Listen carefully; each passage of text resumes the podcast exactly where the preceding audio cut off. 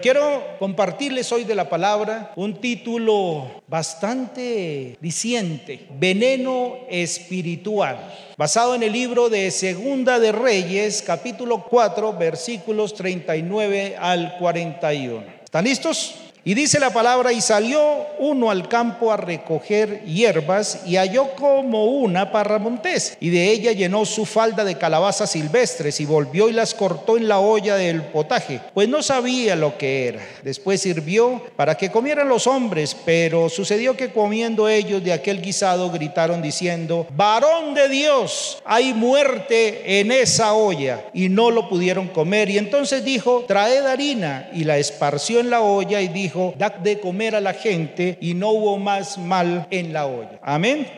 Padre Señor Santo, hoy ponemos este tiempo en tus manos, Señor. Te pedimos que en esta mañana venga sobre este tu pueblo, tu Espíritu Santo, para que puedan discernir y aprender de tu palabra, Señor. Para que cada palabra que salga de mis labios, Señor, sea viniendo de ti, Señor. Y que esa palabra, Señor, que este mensaje penetre en el corazón de cada uno de ellos, en sus mentes, cual espada de dos filos, y que tu palabra no vuelva vacía. Amén y amén. Sin duda, estamos viviendo en un mundo muy contaminado. Lo venimos diciendo de un tiempo para acá, un tiempo difícil donde Satanás ha venido esparciendo de su veneno sobre las vidas, las familias, las descendencias. Y, eso lo pudimos ver este pasado jueves, donde pudimos notar muchas familias, aún cristianas, conociendo de la palabra y haciendo lo mismo que la gente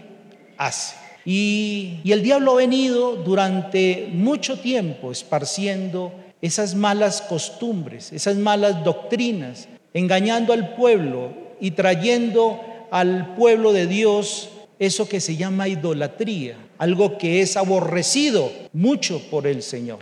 Pero bueno, no vine a hablar de eso, vine a hablar de algo más fuerte todavía. Había muerte en una olla, pero ¿cuántos saben que tenemos el mejor antídoto para contrarrestar esto. ¿Cuántos saben? Amén. El mejor antídoto, nuestro Señor Jesucristo, que fue a una cruz y que derramó una vez y para siempre hasta la última gota de su sangre para el perdón y redención de todas nuestras culpas y pecados. ¿Cuántos dicen amén? Quiero hacerles una pregunta. ¿Cuántos en este tiempo vieron que el Señor dio respuesta a sus peticiones? ¿Cuántos? A ver, oh, muchos, amén. ¿Y cuántos no? Todavía falta que el Señor les responda. ¿Cuántos? Pues déjenme decirles que hoy traigo un mensaje para ustedes y es decirles de que la respuesta está en proceso. Viene pronto el milagro. Solamente espérenlo. Espérenlo un poco, que no tardará. Y puede tardar un poco, es verdad, pero espéralo porque sin duda vendrá y no tardará. Acordémonos lo que dice Habacuc 2.3, que dice la palabra, aunque la visión tardara aún por un tiempo, mas se apresura hacia el fin y no mentirá. Aunque tardare, espéralo, porque sin duda vendrá y no tardará. ¿Cuánto lo creen? Un fuerte aplauso.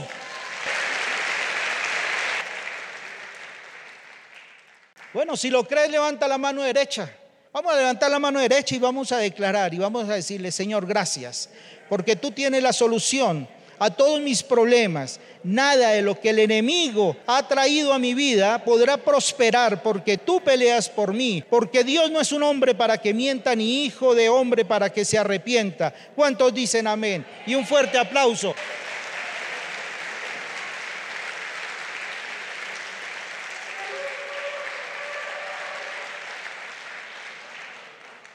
Eliseo en ese tiempo estaban viviendo un tiempo de hambre a causa de la rebeldía del pueblo. ¿A causa de qué? Pero Dios es un Dios que quita todo propio, Dios es un Dios misericordioso, Dios es un Dios que finalmente quita las enfermedades, Dios es un Dios que quita la hambruna. ¿No escuché? Y Dios tiene el mejor antídoto para todo el veneno que Satanás ha venido derramando sobre tu vida, tu casa y tu descendencia. Sin importar el veneno, qué tan desastroso haya sido, Dios tiene el antídoto. Dios nos ha dado el antídoto. Solamente tenemos que creer y aplicarlo en nuestras vidas. La peor circunstancia, aún el peor veneno, será transformado en vida. No importa la circunstancia, iglesia, no importa el nivel de tu enemigo, no importa porque Él se levantará a tu favor, porque dice la palabra, y se enojará con el enemigo y hará su extraña obra y su extraña qué? En el nombre de Jesús. ¿Quién lo cree? Dice la palabra en Isaías 28, 21, para que lo tengan ahí porque no nos vamos a cansar de repetir esto, porque es una promesa del Señor hacia nosotros. Hoy es un día profético en el cual nosotros estamos profetizando que esta palabra que el Señor nos ha regalado se va a cumplir tarde que temprano en nuestras vidas, porque Jehová se levantará como en el monte Perasín como en el valle de Gaón, se enojará para hacer su obra, su extraña obra y hacer su operación, su extraña operación. ¿Cuántos dicen amén?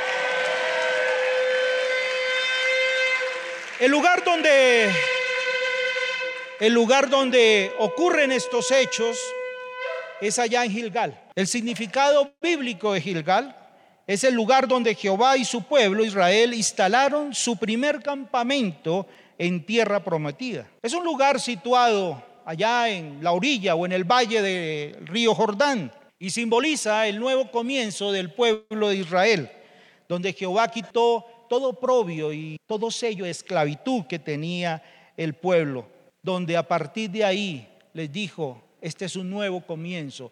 Y sabemos que el nuevo comienzo para nuestras vidas, nuestras casas y nuestras familias empieza hoy y ahora.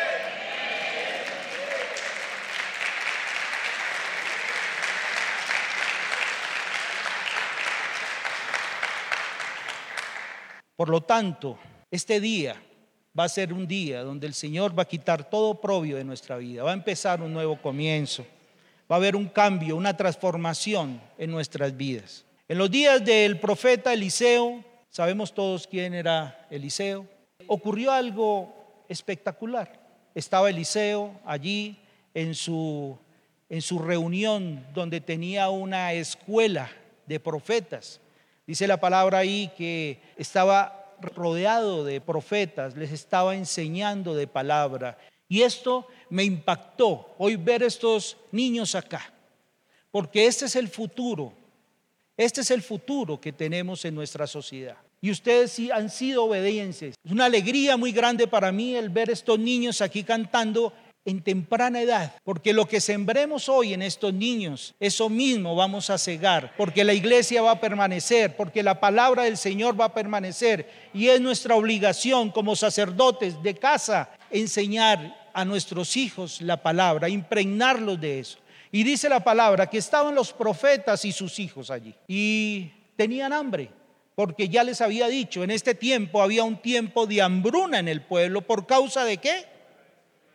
De la desobediencia y de la rebeldía del pueblo. Entonces, dice el profeta, pongan la olla, vamos a hacer un, un guisado. Para algunos de nosotros lo reconocemos como un sudado, como un cocido para los boyacenses. ¿Dónde están los boyacenses?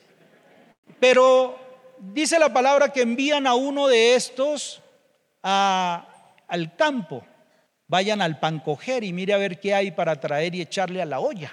Y alguno de estos fue, dice que tomó unas hierbas, tomó unas calabazas silvestres que aparentemente se veían muy buenas y las trajo, las agregaron al potaje y cuando sirvieron del potaje a los asistentes, alguien la probó y dijo, paren. ¿Qué dijo? Paren, varón de Dios, hay muerte en esa olla.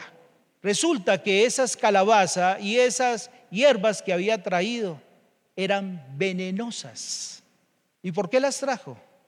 Por desconocimiento. Así como ha venido sucediendo seguramente en muchas de nuestras casas y en muchas de nuestras familias, que hemos estado trayendo veneno a nuestra olla espiritual en casa. Y es que ese veneno lo ha venido trayendo Satanás de manera encubierta. ¿Y cómo se manifiesta este veneno? En libertinaje, en rebeldía, en abandono de la palabra, porque nos hemos solamente limitado a escuchar lo que se dice en el culto del día domingo o el día martes y no más.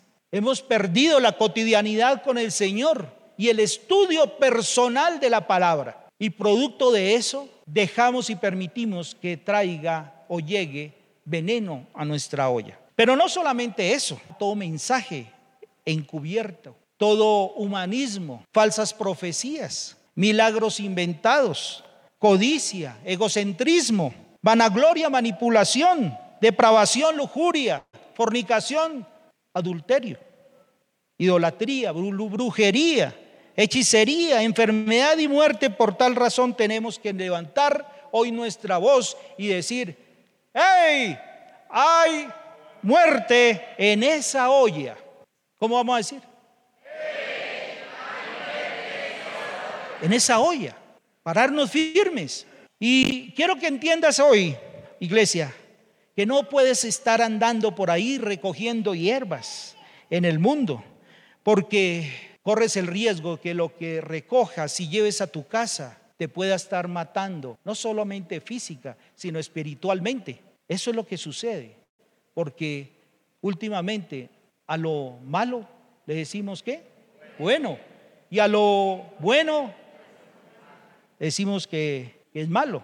Y tenemos hoy que enfocarnos, a partir de ahora enfocarnos en la palabra del Señor, que es esa lo que nos trae vida y vida en abundancia. ¿Cuántos dicen amén? Tenemos que nuevamente cimentarnos en la palabra. Recuerde lo que está escrito allí en Oseas 4, versículo 6. Dice, mi pueblo fue destruido porque le faltó conocimiento.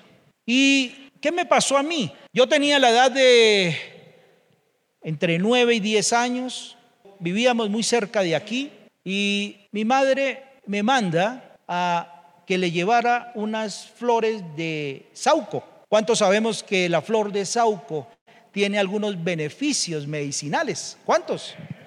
¿Cuántos conocen la flor de sauco? Ah, eso, todos conocemos la flor de sauco. Y me mandó mi madre a que fuera a recoger, ahí por la carrera 36 habían varios árboles de sauco, y me dijo, mi hijo, allá tráigame unas flores de sauco y las hojas, que necesito hacer un agua y no sé, iba a hacer una aromática. Mi papá se había cortado y, había que hacerle unos remedios allí. Y yo fui y caminando, un niño, nueve años, y veo una matita allí con una flor igualita a la de sauco y las hojitas eran igualitas a la del sauco. Y dije yo, ah, esto está más fácil para agarrar. Tomé de estas flores y de esa mata y se la llevé a mi madre. ¿Por qué? Porque era para mí más cómodo agarrar esas hojitas y esas flores ahí que no subirme y treparme al árbol para arrancar la flor de sauco. Y me voy para la casa. Llego a la casa, la dejé sobre la mesa y mi madre cuando me dice, ya me trajo el sauco, sí mamá, ahí se lo dejé encima de la mesa. Cuando ella va y mira lo que le traje, me dijo, pero ¿qué me trajo, mi hijo? Pues el sauco. ¿Cómo se te ocurre? Si eso es cicuta. ¿Cuántos saben qué es cicuta? A ver, levante la mano los que saben que no que es cicuta. ¿Cuántos no saben? Bueno, la cicuta es una plantita muy similar, la flor muy similar, las hojitas muy similares a, la del, a las del sauco, pero tiene una característica y es que esa planta es venenosa. No lo sabía, pero mi madre sí. En ese momento mi, mi madre seguramente dijo, hay muerte en esa olla. Y claro, yo no lo sabía. Y la cicuta, para los que no saben, es una planta que es venenosa. Y en la antigüedad la utilizaban para hacer cataplasmas y poder curar algunas heridas. Pero también era utilizada como veneno. ¿Cuántos han escuchado de este filósofo Sócrates? ¿Cuántos? Sócrates. Ese que salió con el cuento de que solo sé que nada sé. Ese fue condenado a muerte y era, o usted niega todo lo que usted ha dicho, o se toma esta agüita. Y el tipo decidió tomarse la agüita y se murió. ¿Se imaginan ustedes donde mi madre, en lugar de haber ella misma tomado la planta para disponerse a hacer el remedio, me hubiera dicho, bien hijo, haga una agüita y échele las hierbitas ahí y dale a su papá un pocillo de esa agua. Y ahí tenemos nosotros, iglesia, la responsabilidad de tomar responsabilidad verdadera en nuestra casa. Porque si ustedes no se ponen los pantalones donde se los tienen que poner, corren el riesgo de que ese veneno que están permitiendo ingresar a sus vidas puedan matar a su familia. No me refiero físicamente, me refiero espiritualmente. ¿Cuántas cosas estamos viviendo? Solo son el resultado de esas cosas que hicimos sin pensar y que te sacaron del propósito de Dios. Por eso es importante volvernos otra vez al propósito del corazón del Señor con nosotros. Porque está escrito en Romanos 8:28. Y sabemos que a los que aman a Dios, todas las cosas les ayudan a bien. Sigan. Esto es... Amén. Tú tienes que asegurarte de que efectivamente están en el propósito del Señor. Es su responsabilidad. Y lo tienen que empezar a hacer. Cuando tú estás en el propósito de Dios, aunque haya hambre, habrá un banquete. Cuando haya dolor y haya angustia, nuestro Dios estará allí presente. Y al final va a venir respuesta. Al final va a venir respuesta. Pero la respuesta a veces puede tardar y puede tardar un poco. Amén.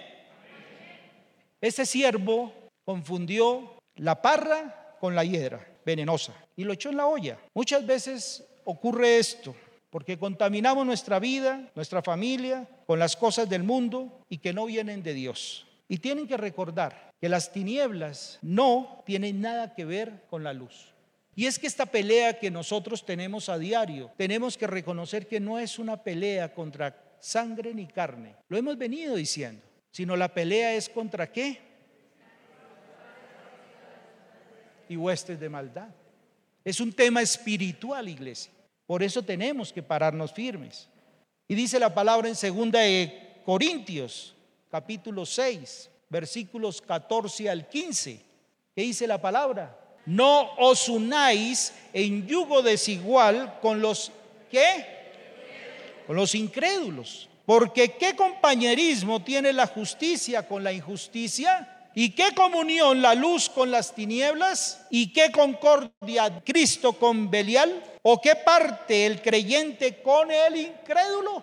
Iglesia, este es un tiempo difícil donde lamentablemente nos tenemos que juntar con muchas personas incrédulas. Pero de ti y de mí está el que no terminemos envueltos en sus idolatrías o en sus fiestas paganas. Y terminamos nosotros en eso mismo. Y tenemos como pueblo de Dios aprender a cambiar esas costumbres, que lo que único que trae es amargura y desolación a las familias de la tierra. Tenemos que ser ejemplo, iglesia, y parar ya. Hoy tiene la oportunidad de hacer una de dos cosas. O te quedas ahí lamentándote de tu condición, o identificas el veneno espiritual que hay en tu casa Identificas el veneno espiritual que permitiste que ingresara a la olla y tomas una acción inmediata hoy.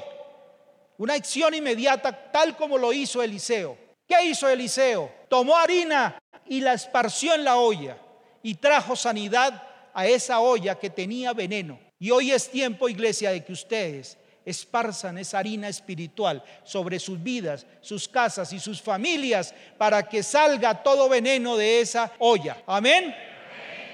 En el mundo espiritual se pelea en medio de las palabras. Y está escrito, está escrito en Proverbios 18, 21. Y dice la palabra, la muerte y la vida están en el poder de qué? Y el que ama comerá de sus frutos. ¿Por qué? Porque nuestras vidas, lo que sale de nuestra boca, salen varias cosas. ¿Sale engaño? Muchos engañamos hoy día, siendo cristianos, engañamos todavía. Permitimos la mentira, pero cuando conocemos de la verdad, ¿qué pasa con la verdad? Nos hace libres. Y entonces con ella derrotamos la mentira. Muchas aquí están atados durante años de una mentira y seguimos atados. Recuerde que nuestras armas son poderosas en Dios. ¿Para derribar qué? Argumentos. Eso lo podemos ver en 2 de Corintios 10, versículo 4. Porque las armas de nuestra milicia no son carnales, sino poderosas en Dios para la destrucción de qué? De fortalezas. Pero ¿qué también sale de nuestra boca si no es a veces maldición? ¿Y maldición qué es? Mal decir. La gente se ha vuelto experta en maldecir lo que Dios ha bendecido. Ya es tiempo, iglesia, de que dejemos de maldecir a nuestros hijos. ¡Uy! Yo nunca los maldigo. Sí, los hemos maldecido cuando estamos pasando por tiempos de rabia y a veces permitimos que salga de nuestra boca palabras de maldición. Y ya es tiempo de que paremos, porque la palabra dice que heredad de Dios son qué? Los hijos. Y no podemos seguir maldiciendo lo que Dios nos ha heredado y nos ha confiado, iglesia. Pero también es tiempo de dejar de maldecir a nuestra esposa o a nuestro esposo. ¿Por qué? Porque la palabra dice que nuestra esposa es nuestra ayuda idónea, porque nuestro esposo es nuestra ayuda idónea, porque somos una sola carne con ella o con él. ¿Cuántos dicen amén? Denle un fuerte aplauso al Señor.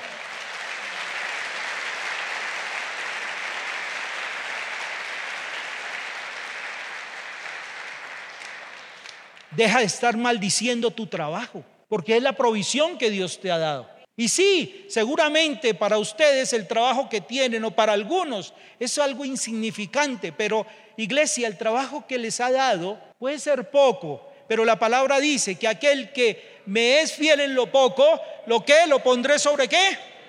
Sobre mucho.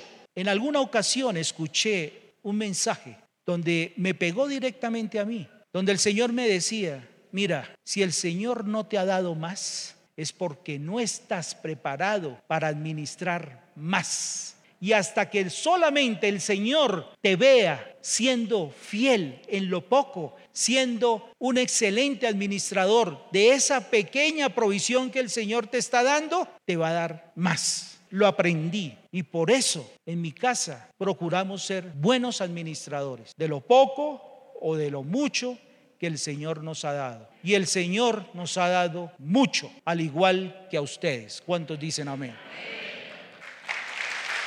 Si es para el Señor, déselo fuerte y que suene el chofar.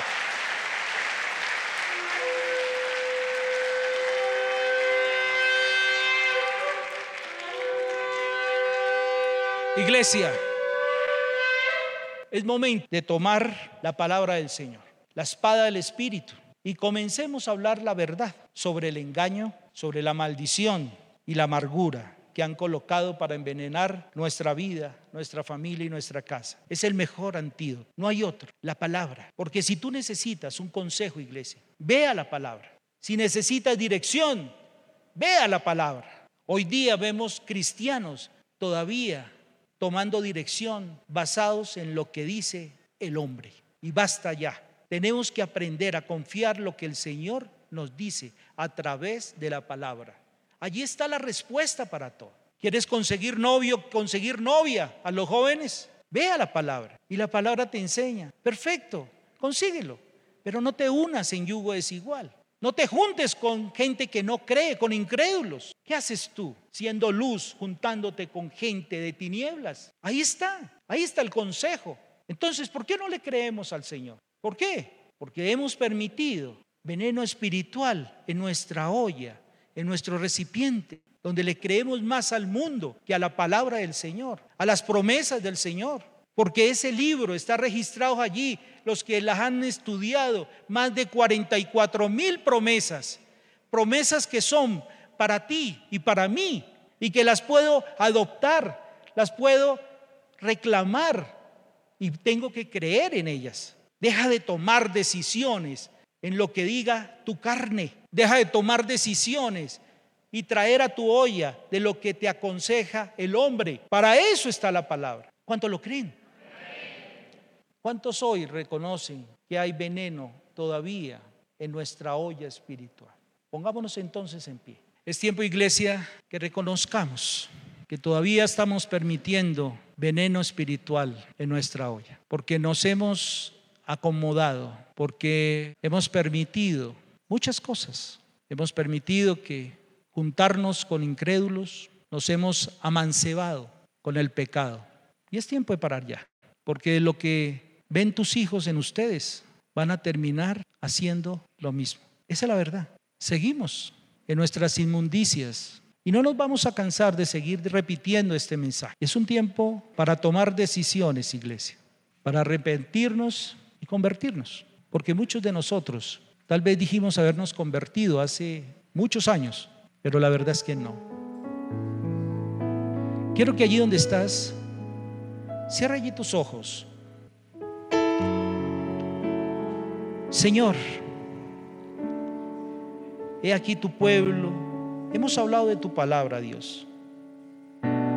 Tu pueblo ha entendido, Señor, que seguimos admitiendo, seguimos admitiendo veneno en esa olla, en esa olla que tú nos diste, en esa olla que tú proveíste para darle alimento a nuestra casa, a nuestra vida, a nuestra familia, Señor. Y hemos permitido, Señor, todavía muchas cosas, Señor, que fueron hoy confesadas aquí. El engaño, porque seguimos engañando a muchas personas, a nuestra familia. Pero a ti no te podemos engañar. Y hoy, Señor, quiero abrir nuestro corazón. Iglesia, abre ahí tu corazón donde estás. Porque el Señor es quien escudriña tu corazón y tu mente. A Él no lo puedes engañar. Porque durante años he sido mentiroso. Y aún después de haberte conocido, Señor, permito la mentira. Y mis hijos me escuchan mentir. He mentido a mis hijos. Cuando les he dicho, hijo, ya voy para allá. Y me quedo en mi trabajo. Me quedo con mis amigos disfrutando, ignorando que heredad tuya son los hijos que me diste. Señor, hoy perdóname Dios, porque he permitido engaño en mi casa, Señor. Porque he permitido muchas cosas de mentira. Porque he mentido a mi esposa, a mi esposo porque he mentido a mis padres. Hoy quiero, Señor, que tú traigas ese antídoto a mi vida, Señor. Esparce sobre mi vida, Señor, de tu harina, de tu sangre preciosa, Señor. Esa sangre, Señor, que limpia y que purifica mi vida, Señor. Y purifica mi boca, Señor. Purifica mi lengua, Dios. Para que de esta no salga más maldición porque hoy reconozco que he sido maldiciente con mi vida, con mi casa, con mi familia. Pero no quiero más, Señor. Quiero que de mi boca ahora salgan palabras de bendición, palabras de bien y palabras y no palabras de mal. No quiero maldecir más. Hoy quiero bendecir a mis hijos. Hoy bendigo mi trabajo. Hoy bendigo mi congregación. Hoy bendigo este tiempo, Señor, que tú permites que esté aquí postrado delante tuyo, Señor. Hoy te doy gracias por este tiempo. Porque sé que Tu palabra es vida y vida en abundancia, porque tu palabra me hace libre. No quiero que haya más amargura en mi vida. Esa amargura que he permitido por causa de la maldición, por causa del engaño que hicieron contra mí. Y Señor, no permitas más amargura en esta tu iglesia y aún en los que están escuchándonos allá a través de las redes sociales. Dice tu palabra que no dejen que nadie se, se aleje del amor de Dios. Tampoco permitan que nadie cause problemas en el grupo. Porque eso les haría daño, dice tu palabra. Sería como una planta amarga, Señor, que los envenenaría. Padre, no permitas esto, Señor. Jesús dijo, yo soy el pan de vida.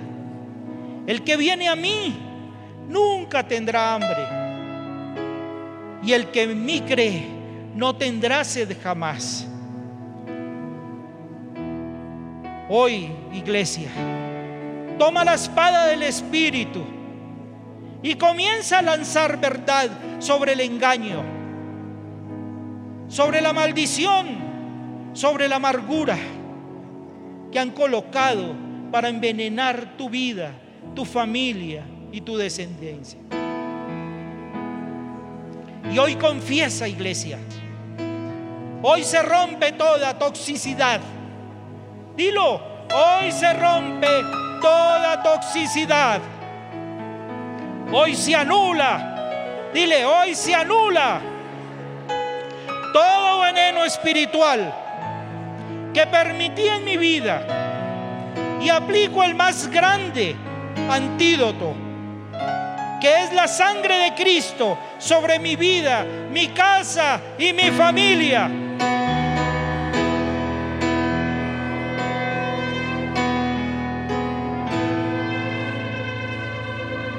Iglesia, hoy confiesa, hoy se rompe todo plan del enemigo que ha impedido que se cumpla el propósito de Dios en mi vida, en mi casa y en mi familia. Y como dice tu palabra, dígale, dígale al Señor, porque como dice tu palabra, anulando el acta de los decretos que había en contra de nosotros, que nos era contraria, quitándola en medio y clavándola en la cruz y despojando a los principados y a las potestades, los exhibió públicamente, triunfando sobre ellos en la cruz. ¿Cuántos dicen amén? Que suene la trompeta.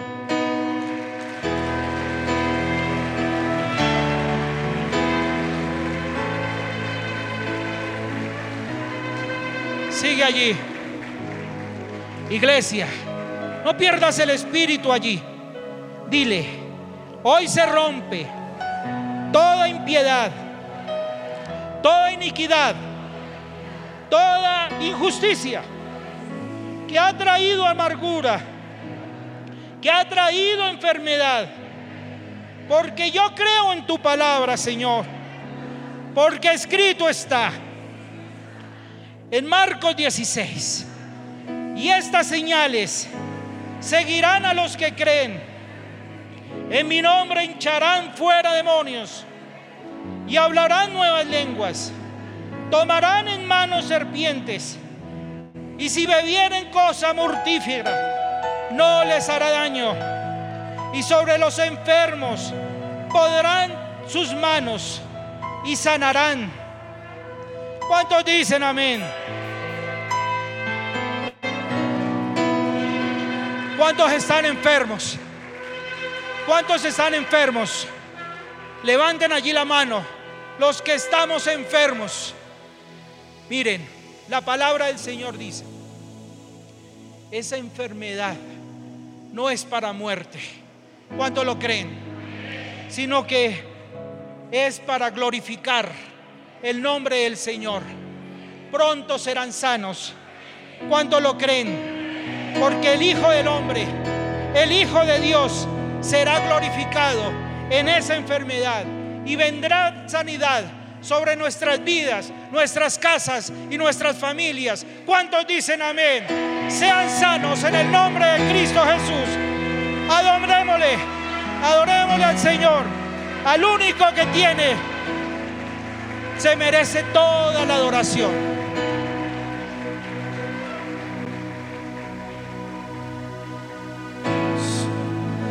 No basta solo con cantar.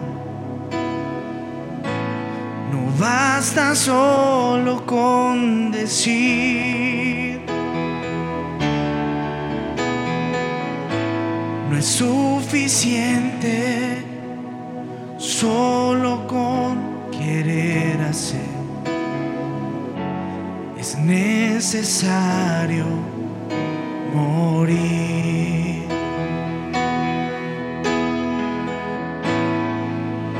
No basta solo con soñar. No basta solo con pedir.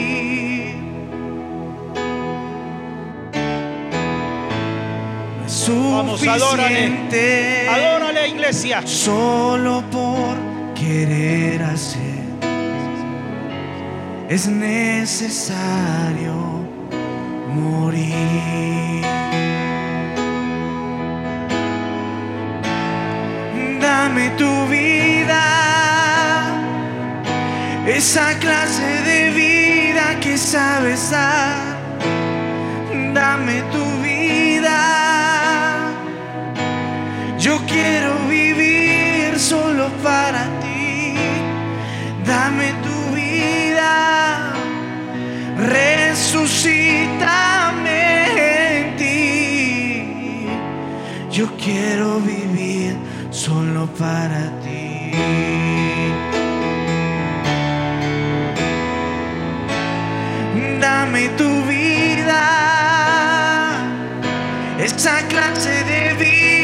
Sabes dar.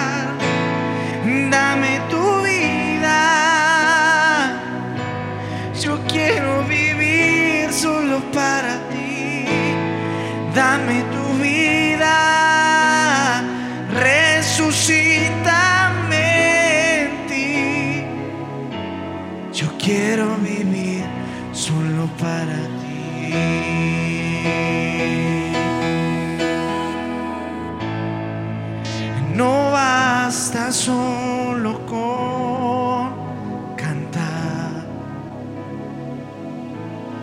basta solo con decir, no es suficiente, no es suficiente solo con querer hacer, solo con querer hacer. Es necesario morir. Oh iglesia, oh iglesia. Qué bendición. Vamos, dale gracias allí al Señor. Gracias Señor porque hoy has traído antídoto a ese veneno que Satanás quiso imponer en nuestras vidas, Señor. Gracias Señor por ese antídoto. Gracias Señor por esa sangre preciosa que fue derramada ya en la cruz del Calvario una vez y para siempre, Señor. Gracias Señor por tu sangre esparcida sobre estas ollas, Señor. Sobre estas vidas, Señor. Vamos, vamos iglesia. Adórale, Señor. Adórale al Señor. Adórale al Señor.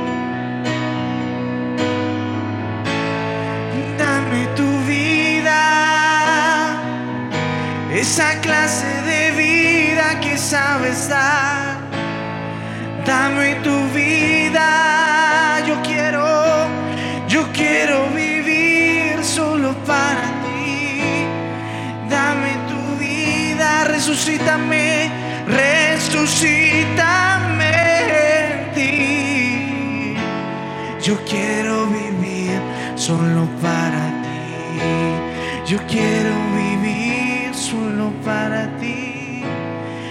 quiero vivir solo para ti. Yo quiero vivir solo para ti. Dile, Yo quiero vivir solo para ti. Amén. Denle un fuerte aplauso al Señor y que suene la trompeta.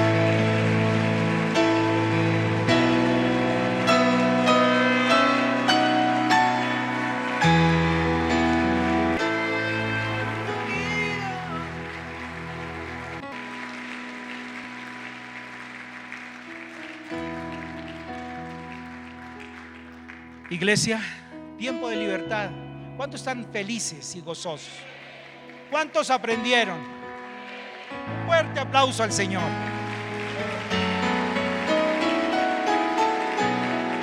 Vamos a, a despedirnos. Levanten allí sus manos. Levanten allí sus manos. Iglesia TP, yo los bendigo con bendición. Los bendigo con la bendición del Padre, del Hijo y del Espíritu Santo. Que el Señor los bendiga, que traiga paz a sus vidas, que cuide su salir y su entrar. Que Dios los mire con agrado, que muestre su bondad y traiga gracia en su rostro, en sus vidas. Y los acompañe a casa con gracia todos los días de su vida en el nombre de Cristo Jesús. Amén y amén. Iglesia, pueden ir en paz. Muchas gracias. Amén.